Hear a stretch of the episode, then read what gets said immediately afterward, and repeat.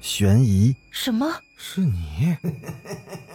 灵异，那个人他居然是飘过来的，他根本就没有腿。奇闻，三天后，警方找到了这辆三七五路公交车。惊悚，别过来！别过来！别过来！欢迎收听《九黎怪谈》。Hello，各位听友，大家晚上好，欢迎继续收听《九黎怪谈》。咱们今天接着来讲《救赎》第四集。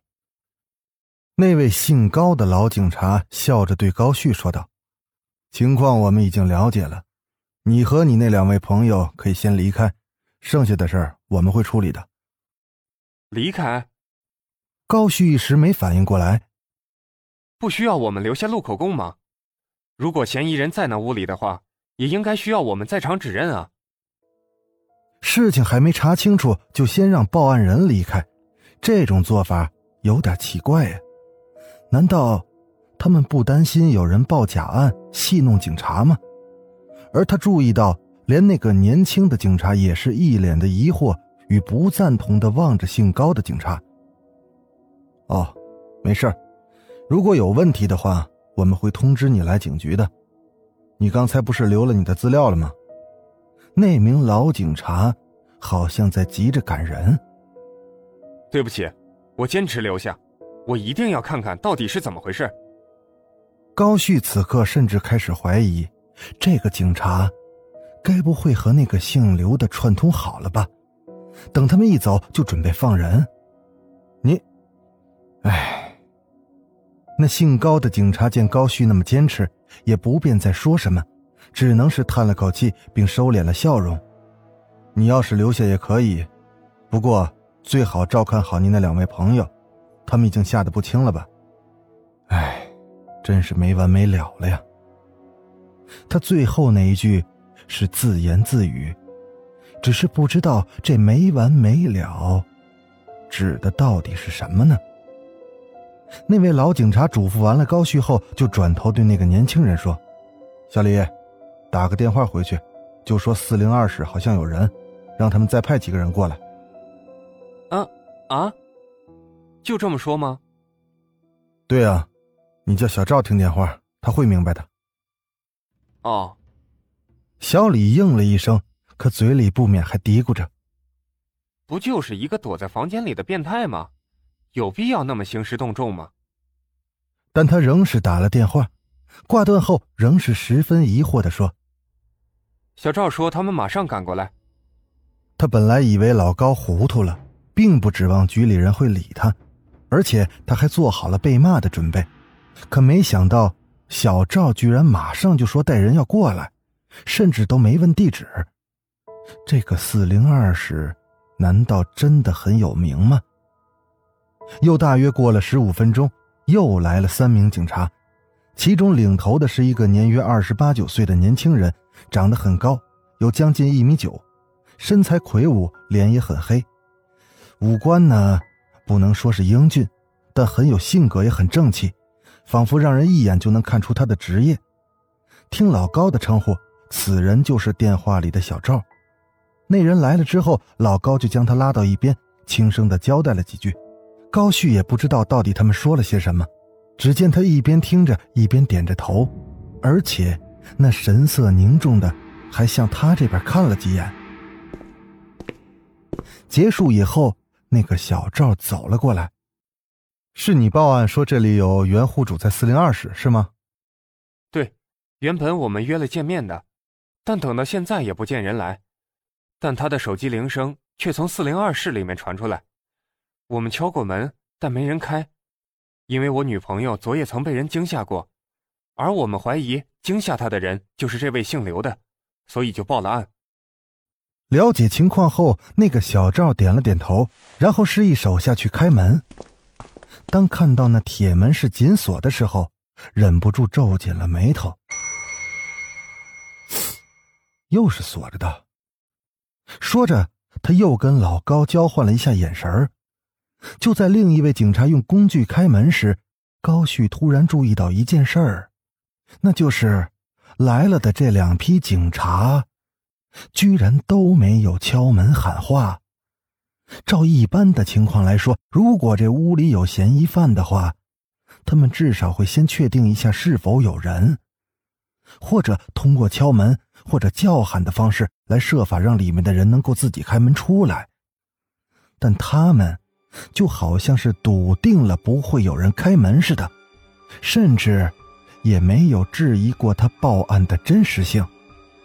这一切的不合常理，甚至可以从那位姓李的年轻警察脸上所表现出的疑惑以及不赞同的神情里看出来。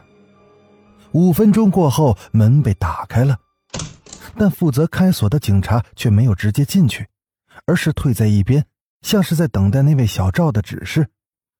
而此刻，高旭的心里突然有了一种不安的强烈感觉。似乎有一种会让人全身发冷的气息从那间房里传了出来，这种感觉是他从没有过的。该怎么说呢？高旭拼命的想寻找一个合适的词语来表达心中的这种感受。此时，“死亡”这两个字突然跃入了他的脑海。对，就是这种死亡的气息。高旭连自己都为这个想法而感到震惊，但在此刻，已经戴上了白手套的小赵和老高，以及后来的那两位警察，更是加深了他的不安。为什么？他们甚至不了解屋里的情况，就确定有罪案发生了吗？这一切太不符合常理了，但他们却又表现的理所当然。在进屋之前，那位小赵突然回头看了一眼，想跟进去一探究竟的高旭。高先生，请你留在这儿，有小李陪着你。没有我们的允许，请不要擅自来打扰我们的工作。说完后，便头也不回的进了四零二室。人家都开口了，而且还有个人看着。高旭纵有再多的不满，也只能待在外面。学长。陈朵的轻唤声从他身后传来，他已经冷静了一些，在安抚了林曼后，忍不住的跑出来看一下事情的发展。陈朵，你怎么出来了？林曼呢？她好点了吗？好多了。说着，还望了一眼旁边的小李。警察来了，事情怎么样了？进去了几个人，不知道在搞些什么。高旭有点不高兴的瞥了一眼四零二。那几个警察还不忘将门虚掩上，偏偏里面又非常的昏暗，害得他什么都看不到。哦，哦，学长，你和这位警察先生进屋里面来等吧，别站在外面了。两人对视了一眼，觉得陈朵的话有道理，他们没必要站在这儿傻等，还不如进去坐会儿。于是便一起进了屋。那位警察坐在客厅里，而高旭则在屋里安抚心上人去了。陈朵在给年轻警察倒了杯茶后，忍不住有些好奇四零二到底发生了什么。见那位警察正在打量屋里的装潢，陈朵便偷偷的溜了出去。站在四零二室的门前，陈朵双手捂着胸口，以平复自己的紧张情绪。虽然她仍旧很害怕。但女人的好奇天性还是战胜了恐惧心理。再想到里面还有好几名干警在，便不由自主的更加壮了胆子。事后证明，陈朵非常后悔自己的好奇心泛滥，但此刻想一探究竟的心理，已经压过了一切。陈朵深深的吸了口气，然后。他轻轻的推开了虚掩的房门，走了进去。就像他事情过了很久之后跟别人描述的一样，在经过了昏暗的玄关之后，他看到了那个吊死在布满灰尘与蜘蛛网的天花板上的男人。那个男人的身上布满了血淋淋的，仿佛是用爪子抓出来的伤痕。他的脸几乎没有一块完整的皮肤，那些可怕的抓痕与血迹，足以让任何一个看到这样情形的人崩溃。而那凸出来的死灰色的眼球里，还充满了恐惧。陈朵仿佛能从那里看到一种被传递的死亡的诅咒。在尖叫一声之后，陈朵便失去了知觉。四周是浓浓的迷雾，半米之外的地方可见度就为零了。也就是说，除了这些惨白妖异的气体之外，陈朵根本就什么都看不见。他更不会知道自己在什么地方。林曼呢？学长呢？其他人都在哪儿呢？陈朵慌乱而又害怕的在原地打着转，并大声的呼叫着林曼和高旭，可是没人回应他。他就像是误闯入了另外一个空间，一个除了他以外没有任何其他人的空间。这种认知让陈朵更加害怕，一种被遗弃的感觉让他一阵慌乱，但仍不放弃的呼喊着好友，只是依旧没人回答。陈朵咬了咬嘴唇，那种轻微的疼痛感让他悄悄的冷静了一下，并且意识到只有靠他自己才能走出去。在稍稍的找回了一点勇气之后，陈朵略微的打量了一下四周，然后半犹豫的向某个方向试探性的、战战兢兢的缓缓移动着。可是浓雾挡住了他的视线，他完全不知道自己在走向哪儿。突然，一阵轻轻的女人的歌声从前方传来。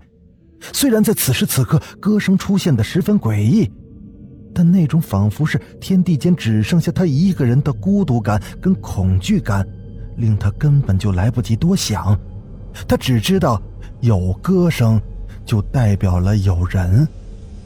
他不想再一个人被孤零零的留在这儿，他必须找到那个。唱歌的女人，他想要离开这儿。陈朵仔细听着歌声传来的方向，可有一点很奇怪，陈朵听不到歌词，或者是听不懂。但他管不了这么多，他也只是努力的沿着声音寻去。歌声越来越近了，而浓雾也逐渐的开始散开。没有了白色的浓雾，不知为何，连光线也开始变暗了。又过了一会儿，雾气几乎是散尽了。借着微弱的光亮，陈朵这才发现，自己竟然身处在一间套房的客厅里。除了昏暗一点，这里与一般的套房没有区别。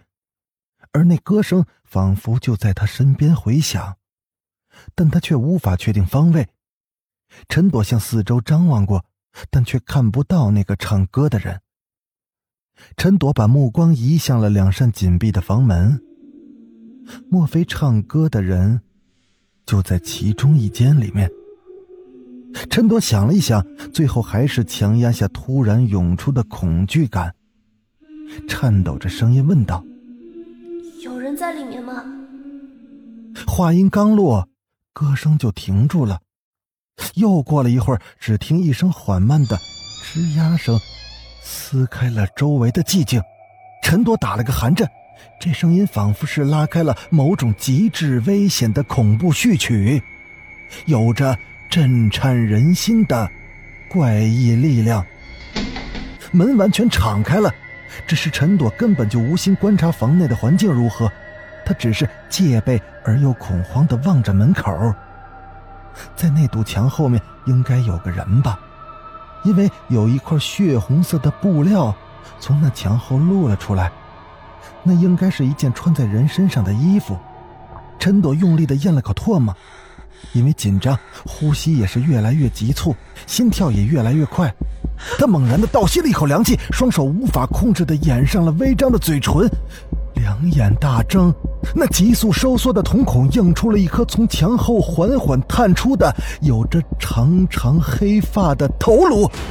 由于是侧面，而那个头发也遮住了他的脸，陈朵无法看清他的样子。但那个女人就像是从地狱里爬出来的一样，透着一种危险的、带着死亡的阴森恐怖的气息。